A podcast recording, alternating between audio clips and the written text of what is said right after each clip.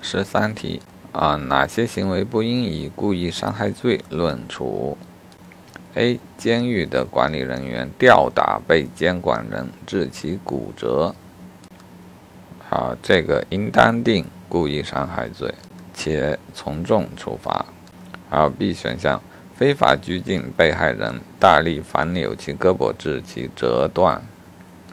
这个算不？是否属于非法拘禁罪的加重情节？啊，如果是，他就不追究故意伤害罪了。啊，这不属于非法拘禁罪的加重情节，加重情节是致重伤。啊，因此也应当按照故意伤害罪，数罪并罚吧。这里不是结果加重犯的情形。好，再看 D 选项，黑社会成员违反班规。在其同意之下，截断一节小指头。好，这里的重点是在其同意之下，即受害人承诺。那么，截断小指头是他可以承诺的事项吗？啊，轻伤范围内承诺有效。